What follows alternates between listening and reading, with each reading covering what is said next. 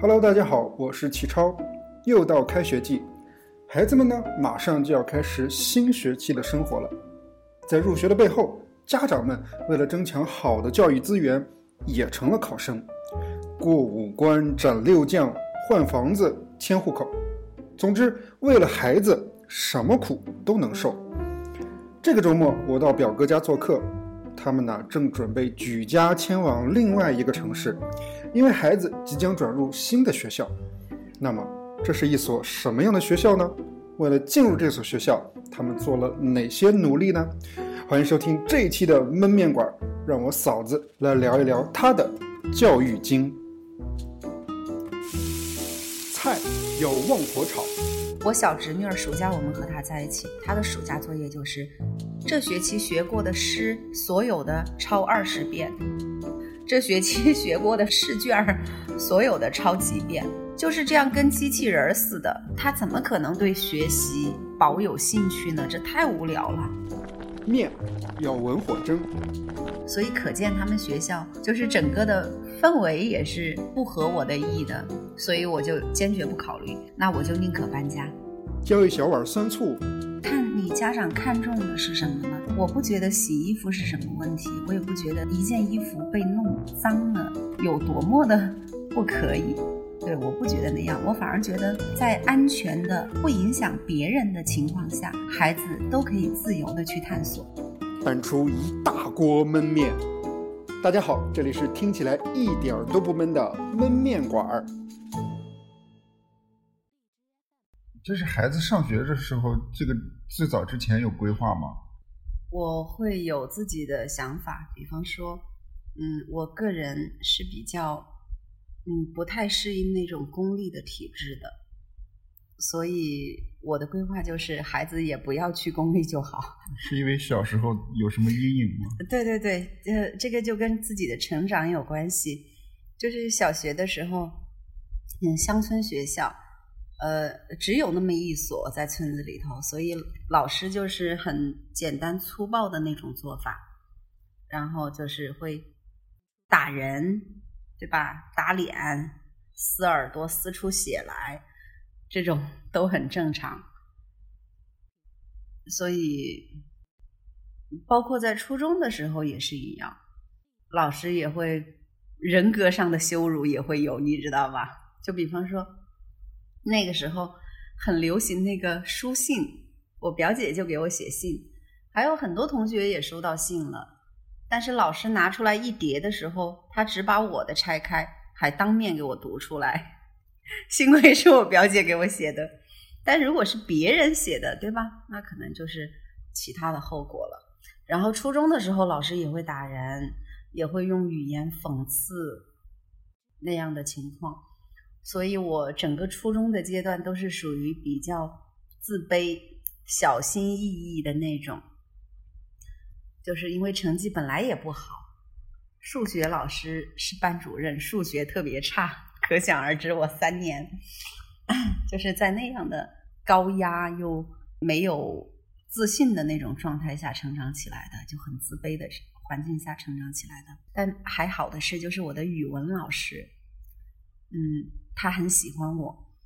他不像一般的老师那样，就是居高临下，然后那种那种方式。所以这个就是一部分来说，他挽救了我，让我在那样的环境下不至于变得。彻底放弃，对，所以你就觉得孩子 一定要去环境，就是起码就是宽松的环境，老师是尊重他的那个环境里头。嗯，就像我的小侄女儿，我的妹妹，他们才十几岁，上初中，她就已经彻底厌学了，从来不看书。我给我女儿买了很多书，什么海蒂呀。《爱丽丝梦游仙境》，他们的年龄段也是适合看的，但拿到他们手里，他们也不会看，他们会觉得看不进去。嗯，看书没有什么用，因为这个不是他们学校要求看的，也不是要考的内容。他觉得还是玩手机比较好。对他们就是那样。嗯，后头我想他为什么会那么厌学呢？那么小的年纪。是因为他们在上小学的时候，小学生六七岁进去的时候，当时好像是在小学二年级就会有早晚自习，因为那个时候就住校了，在镇上，像我们村子里去的孩子就要住校，否则的话就是爷爷奶奶就得有一个人去镇上租房子来专门照顾他，不然就住校。早上六点多的早自习，接着吃早饭，上一天的课，晚上还有晚自习。晚自习可能要八点多才放学，就你想这个孩子一天的时间，全部在学校里，他们的教室里都是除了上厕所，课间都是只能在座位上，不能到到处走动，因为一个班有六十多个孩子，你一旦走起来、跑起来，可能就会造成那种冲撞，孩子受伤。学校就是那种打分扣分制，如果你被逮到了。在学校冲来冲去，那就扣分，然后这个分数低了，又会有什么是什么样的处罚？就就是这样的。这个是小学生，小学生是多好动的年纪，但是他们都是这样的，基本上像军事化的这样管理。然后小学六年出来，彻底厌学，因为他那个学习毫无乐趣，作业就是。我小侄女儿暑假我们和她在一起，她的暑假作业就是这学期学过的诗所有的抄二十遍，这学期 学过的数据试卷所有的抄几遍，就是这样跟机器人似的。就他怎么可能对学习保有兴趣呢？这太无聊了，太枯燥了。对，那些诗明明你已经背得了，你还得抄二十遍。我觉得老师可能布置作业的时候，只是说啊，不能让你想。对对，老师就很简单粗暴，他并不考虑就是实际孩子去做这些无聊的、重复的，没有什么意义，只会加速他的那个对这个呃学习的厌倦，因为他在其中他探索不到乐趣。嗯，对，所以所以我可能最主要就是这两个方面，就一个是我想孩子。在老师是尊重他的这个氛围里头，因为我觉得，如果就我们大人也是一样，你只有在放松的情况下，你才能发挥出你的最好状态。你放松了，你才可以把所有的精力都真正的用在你想做的学习这个上。如果你每天是像我初中的时候是紧张的，是高压的，你没办法放松，就你没办法去认真的投入学习。还有一点就是说，希望他他不要厌学。对对，是的，是的。他现在就对学习很有乐趣，因为他现在所在的学校是一个新教育的学校，日新学堂，然后学习的方式就相对于公立来说，它有乐趣。然后呢，学校的安排也会很让孩子可以缓缓慢慢的来。你看，他上午是四节主课。去学校吃早饭，四节课，每节四十分钟，然后中午会有一个多小时的休息，下午全部都是副课。因为人其实下午的精神状态就不会那么好，下午他就是比如说音乐呀、美术啊、体育啊、武术、武术这一类的课，嗯，所以孩子就会觉得嗯很开心，而且老师很温柔。如果你有什么，你可以有勇气跟老师直接表达，老师不会责怪他。当时是什么契机说让你觉得能选到这样的学校？当时其实就一直想找这样类似的这种新教育的这种学校。呃，他其实，在幼儿园的时候，他就是新教育，就是华德福。那个时候，在我居住的那个小区里头，恰好遇到了一个妈妈，她就是搞华德福教育的，她是一个家庭园。然后我就每天看到她个子矮矮小小的，背一个帆布包，然后呢，他后头跟了几个孩子，高高矮矮，就是呃不一样大的孩子。然后我就看到他对待孩子的方式，让我觉得就是很不一样。就是他会蹲下来和孩子一起看小区花丛里头的那些花、那些蜗牛、那些虫子。然后孩子玩耍的时候，他就安静的在旁边，不会像一般的家人带的，就是吼来吼去什么。然后孩子就可以自由的去玩，也可以光脚。所以那会儿只是觉得他不同，并不知道那是什么。然后在我养育孩子的过程当中，当时首先接触的是《爱与自由》，就是孙瑞雪、李月儿这些，很喜欢。然后后头认那个买小屋的书，知道了华德福，然后跟他认识之后，他就说他们这个是华德福的家庭园，然后欢迎我去参观。比如说他们在节庆的时候，端午节会做香包，会带孩子一起包粽子，然后就带孩子去玩儿。也特别喜欢，就是很温暖的一套两居室的房子里，墙也是刷成粉红色的那种。然后孩子的玩具多数都是木质的，还有一些是老老师毛线编织的手工编织的一些玩具。就那样认识他了，然后我就就是对华德福有了一些了解。后头我想去工作，所以就把孩子送到了这个家庭园里头。后来呢，家庭园是。不开了，然后我们就送到了通州最大的一个华德福的幼儿园，所以我们的性教育其实在他两岁多的时候就已经开始了。当时在选择小学的时候，其实也想选择华德福，因为因为华德福的这个教育，它不光是对孩子，他对家长也有家长的成长也有很多帮助，就是他经常。内部会有定期的读书会，就家长们共同在一起读一本书，然后探讨孩子的话题。然后呢，他也也会有手工会，就是因为他们提倡给孩子天然的，呃，带有温度的那种物品，而不是我们买的花花绿绿的塑料玩具。所以这个家长们就会在一起做这种这种物品。然后，比如说有庆典的时候需要鲜花，那家长们就会做花环，为孩子做各种东西。家长之间的连接很紧密，而且它整个整个氛围就是很向上的一个氛围，就是大家都处于在学习当中，然后大家都有基本的共识。嗯，对，所以那会儿上小学的时候，因为当年。北京的华德福都还没有资质，就就没有资质，所以我们就选择了新教育里头的日新。其实是为了孩子又搬了次家。对对对，是的，是的。说到搬家哈，其实我自己是呃巨蟹座，我是很恋家的，我是待在一个地方就绝对不要动的那种，我不喜欢变化。我不喜欢迎接挑战，我喜欢 缩在自己的壳儿里头。但是呢，当时我们家所在的那个周围是只有公立学校。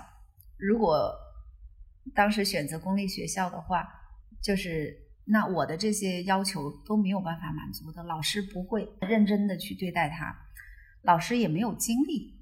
就老师每个班四十多个孩子，四五十个孩子。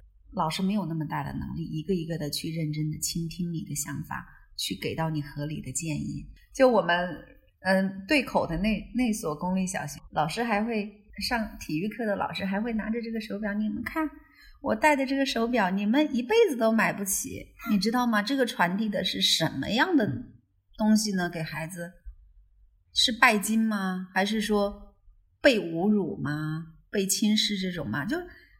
这些东西是不应该带给孩子的呀，他他现在的头脑里他不需要有这些东西，这也不是一个老师正常的行为举止。但是你看，就就会发生这样的事儿，所以可见他们学校就是整个的氛围也是不不合我的意的，所以我就坚决不考虑，那我就宁可搬家。对我，我愿意走到我我想去的那个环境里头。嗯，呃，就现在搬到了北边这一块北京的北边这边。对对。然后就是来到了一个新教育的学校。对，我们在学校旁边三公里的位置，然后这样孩子早上上学会从容一些，不用起得特别早，就不会路途就不会很累。这两年孩子有什么进步和变化吗？嗯，你觉得？嗯，有有很大的变化，嗯，他他当然他的成长每一天都会有变化哈，嗯，我我想说的是，他仍然是一个特别天真、特别自然的、特别像孩子的一个孩子，而不是小大人。对他就是一个孩子，嗯他保有八岁孩子这个年龄段该有的所有的那种天真、情绪那种状态，而不是那种就是很老成、明显被压抑过那样的状态。他不是，对，这个就就已经是我想要的了。，OK，对对，他还像个孩子，这这就是我想要的。他对任何人都还保有那种善意。其实我重点想聊的是嗯你这一次搬家，好，这一次搬家对，好折腾。也是其实也是因为孩子嘛，对吧？对，也是因为孩子。可以讲讲你什么原因、什么契机要搬家？嗯，对啊，你做了哪些努力？天呐，说到搬家，其实每一次搬家都是都是一次折腾哈，我也折腾，然后孩子他也需要去适应一个新的环境，环境也不容易。这一次搬家呢，嗯、说起来是为孩子，其实更主要还是为我和我的先生，因为我们俩呃，就他在北京已经生活了十七年了，嗯，所以他其实是想回到更轻松的环境里头，因为节北京奏慢一些的城市，对对对，北京还是更高压一些哈。嗯，所以我们是想回到西南的，就我老家在重庆，想回到重庆。但是呢，重庆我们看了一圈，并没有合适的学校，所以我们就把眼光放到了成都，因为成成都呢，它有中国的第一所华德福学校，成都东蜀华德福学校。这所学校就是申请进来很不容易，因为我们排队等待了一年半的时间，一直没有名额。嗯，就是我后头知道，他们学校的超过一半的家庭，超过一半的家庭全部都是从全国各地搬家而去的，就是为了上他们学校搬家去。对，因为相对于别的城市的华德福来说，呃，他那里是属于中国华德福的发源地，它呃时间更久，就它可能积累会更深厚一些，对，积累沉淀会更多，大家都慕名而去，所以在这其中我们并不算特殊，因为西南其实是我的老家，对我相当于是回到老家，然后我们节奏还更慢，就自然环境其实说实话，成都地区的自然环境比北方要美很多，对，到处都是大树绿绿色的，就你看不到像北方这样裸露的土地，对，灰头土脸的感觉没有。等了一年多嘛，就是其实一直想去成都，对但是一年多都没有消息。对对对，然后一年多，我基本上每个月会打电话问一次，每个月会发邮件问一次。但是呢，老师永远都是说，嗯，我们收到你的申请，请耐心等待，我们有学位开放的时候会主动跟您联系，就这么一句话。所以一直也没有联系。没有联系。然后我打电话过去呢，通常就是不一样的老师接的电话，每次都不一样，所以我在电话当中也没办法跟他们进行很深入的探讨。呃，就我也无法给他们留下很深的印象，因为他们的那个排队邮件里头很长很长很长，我的邮件不知道什么时候已经被淹没了。然后后头在八月份的时候，我就想，不行，要开学了，我一定要去一次。嗯，恰好他们在八月初会有一个夏令营，于是我就带着就是他们学校办的一个夏令营，对对夏令营，针对的就是所有的孩子都可以参加，就是只要报名就可以去。对对，报名付费你就可以来，呃，所有人都可以。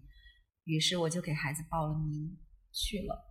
那在孩子上夏令营的这段时间呢，我也看到孩子特别适应，虽然是一个陌生的环境，虽然是完全不认识的老师，但是，嗯，他很喜欢这里。对老师的那种态度、方法，他都非常受用。夏夏令营主要是在做什么呀？呃，他的夏令营内容是艺术几何和忧虑思美。艺术几何和忧虑思美都是属于华德福里头比较重要的两门课程。忧虑思美是怎么写？呃，优秀的优，啊呃，纪律的律，啊啊，思想的思，美丽的美，美丽的美，对，忧虑思美，就是四个词的合合合合在一起。对对，忧虑思美，哦，对，是是他们那儿的一门课，他的夏令营是在当地的学校，就在他们学校的校园里头。那是比如说就住在学校吗？嗯，不，每天早晚接送，哦，早就跟正常上学一样，早上九点到，下午五点接。哦所以我是住在学校旁边的酒店，我在那里一共住了二十多天。呃，因为夏令营十四天，夏令营完成之后，我还是想争取他们的面试机会，所以我就在酒店里等。因为他们老师就招生老师的工作时间是在二十四号才开学，所以我就在那里等。当然，在每天接送孩子的这个过程当中，我肯定会见到老师，对吧？到门口来接孩子进去。然后我每见到一个老师，我都会跟他真诚的聊一聊我们家的情况，然后跟他说孩子的状态和表达我们有多想来，而且我们为这个想来，我们都做了哪些付出。你是每一个老师都聊嗯，因为固定的几个老师，因因为每天出来接孩子都是这个夏令营的固定老师，这几个老师我每个都聊。呃，然后呢，我你你怎么聊呀？就比如说我是老师，然后你怎么跟我说呢？嗯，对，我会先问他，我说最近那个招生还没有启动吗？插班生的招生。嗯然后老师会跟我说，呃，还要再等等，等招生部的联系。我说，因为我们家已经报了一年半了，但是一直没有消息。我们家孩子幼儿园也是华德福的，小学是新教育的，这样我们有没有机会呢？嗯然后他会说啊，那得等他们的联系。那后头我就跟老师说，我说因为呢，我自己以前曾在华德福的幼儿园当过老师，呃，我也想到这里来系统的接受华德福的培训，因为我看到你们有一个一年制的师资培训，全日制的培训，我说我想来参加，可是我来的话，我要在这里待一年，我的孩子必须要和我分开，那这样肯定不行。我想让他一起来，这样我在这里学习，他在这里上学。哦，对，天呐，你看我我想参加你的班儿，哎，但我孩子离不开，哎，你得把我孩子 安插进去啊。对对对，我就是这样直接表达的。嗯对，因为那个时候我已经没有什么更多的选择了，因为已经八月二十多号，马上就要面临九月一号开学。那其实你之前看过重庆的一些公立学校，嗯，对当时你你还 是孩子也是不喜欢是吗？对，就是孩子的表现非常直接，就毫不保留。我们去了一所就是在重庆当地是很知名的公立公立名牌学校的民办，民办这一部分私校。然后那个学校很高大上，很气派，那个楼五六层楼高，然后特别明亮，又有什么呃手工教室、艺术教室、什么篮球场、大礼堂，然后那个什么跑道、橡胶跑道，就是你想得到的学校，嗯那种什么国际学校里头有的，他全部都有。因为他就是走高端的那种，他全部都有，看起来就是挺唬人的，吃的也特别好呀，什么的，带我们去看他高大上的图书馆、高大上的厨房，呃，那个餐厅，但是孩子却去了之后就直接哭，在那里从头哭到尾，因为我一去的时候就会有老师接待我，让我去看他们的宣传片，接下来会有一个校长讲他们的学校的发展情况。最后是带领我们去参观，孩子就从开头哭到了结尾。中间，因为他带着电话手表，一直给我打电话让我离开，他不想待在那里。就是即使是呃我们第一次去，所有的老师都是笑脸相迎、很和蔼的对待他的情况下，他仍然是非常反感。后头，你觉得他为什么会很反感呢？嗯，后头我问他了，他说嗯他觉得有压力。首先，学校的楼就让他有压力，因为他的个子一米二，学校的楼可能有二十米，他是仰望的那种状态。嗯然后呢，嗯，他现在的学校是有很就是没有塑胶的地方，嗯没有水泥的地方，除了教室哈，教室走廊有，其他的自由玩耍的区域全部是土地、沙坑，自然的那种环境，秋千，种的菜，是这样的环境，在一个果园里。但他现在去到那所高大上的学校，就是没有一片土地，全部都是橡胶跑道，全部都是那种那种橡胶地面。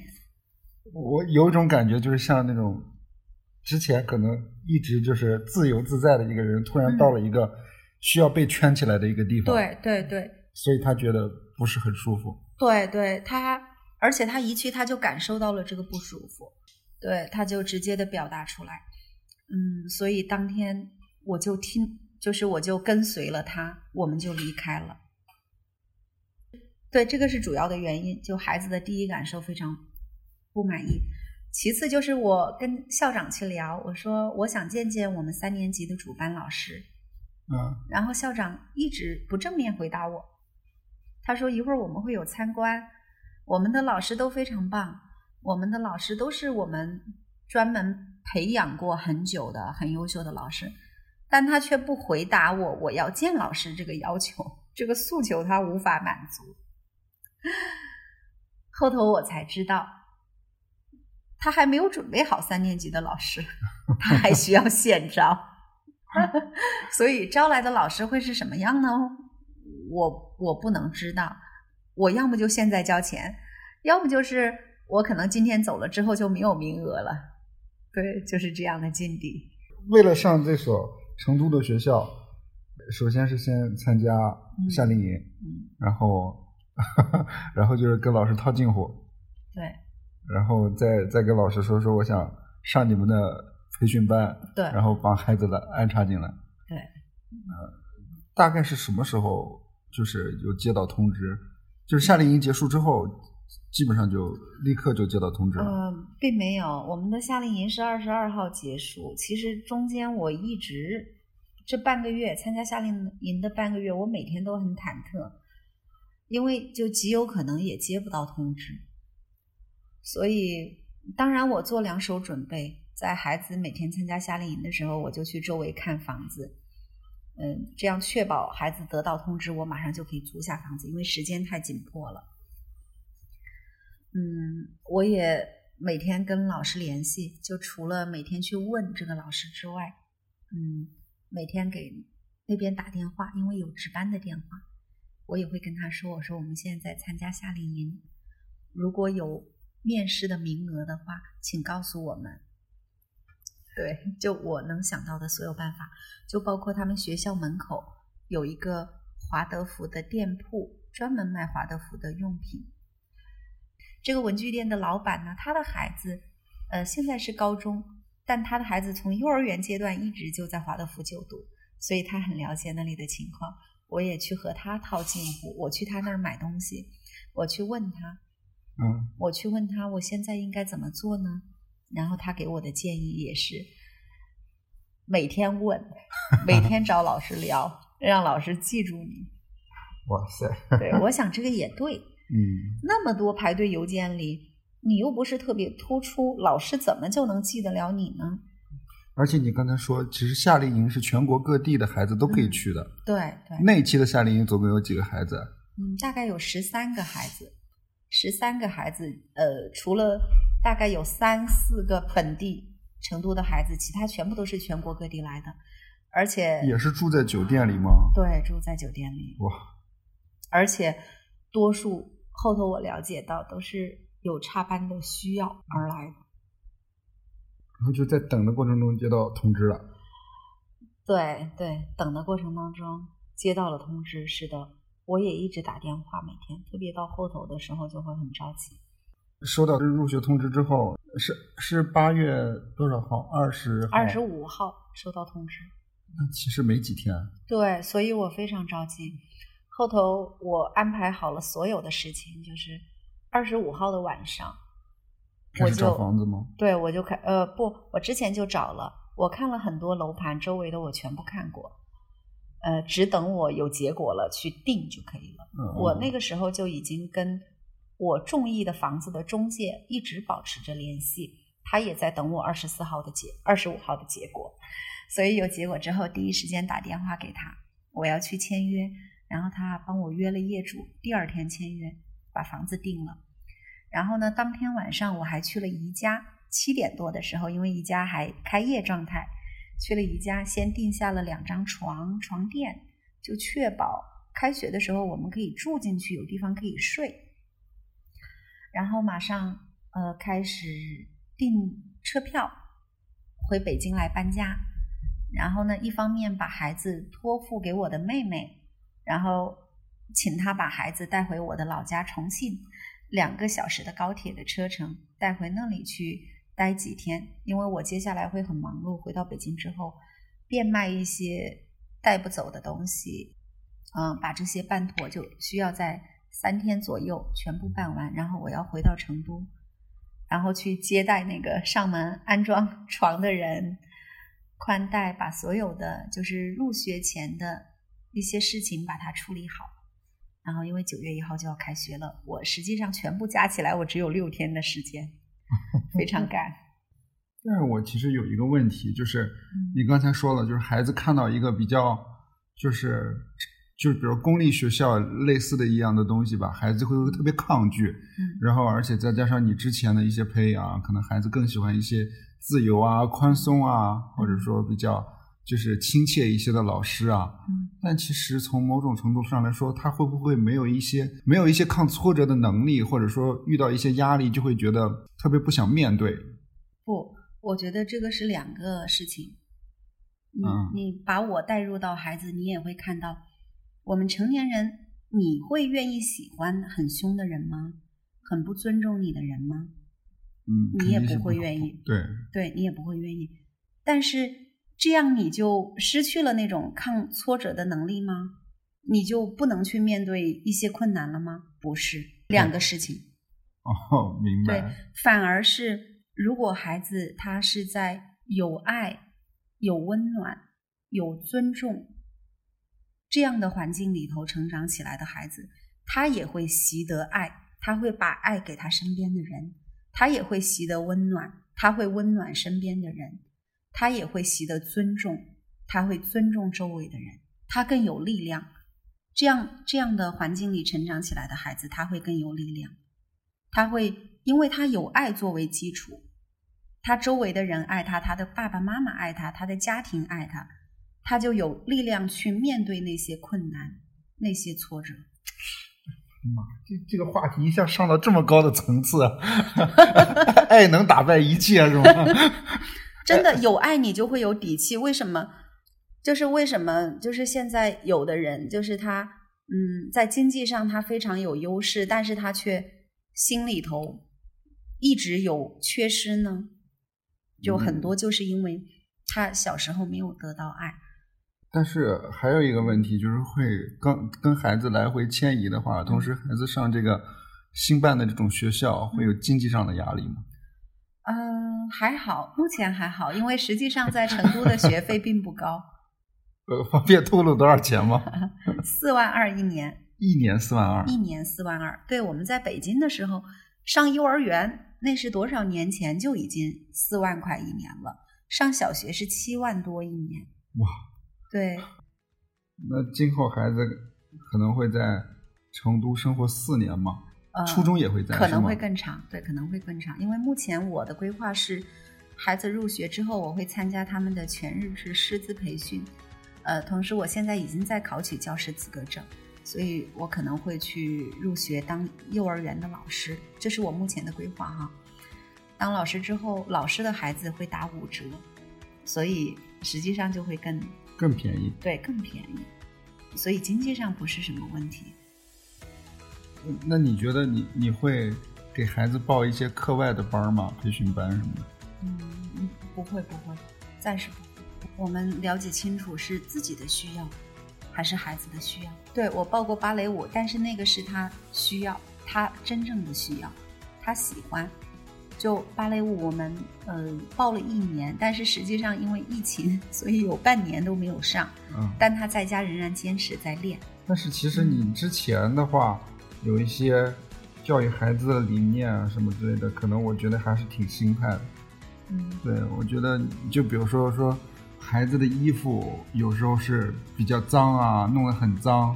嗯，对，但是你就会洗得非常勤。但是你告诉我说说孩子就是这种。比较容易脏玩啊、闹啊，比如说去玩水啊、挖土啊，所以嗯那你就为了配合孩子，就多买很多衣服，但是要经常洗。对，是的，但因为有的人可能就觉得啊，孩子不能碰这个，不能碰那个，要把衣服弄脏。嗯但你就正好是相反，是你什么都可以碰，但是衣服我会给你洗。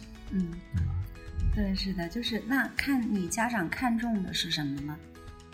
我我不觉得洗衣服是什么问题，我也不觉得一件衣服被弄脏了有多么的不可以。对，我不觉得那样，我反而觉得，嗯，在安全的不呃不影响别人的情况下，孩子都可以自由的去探索。当然，前提是安全和不影响别人。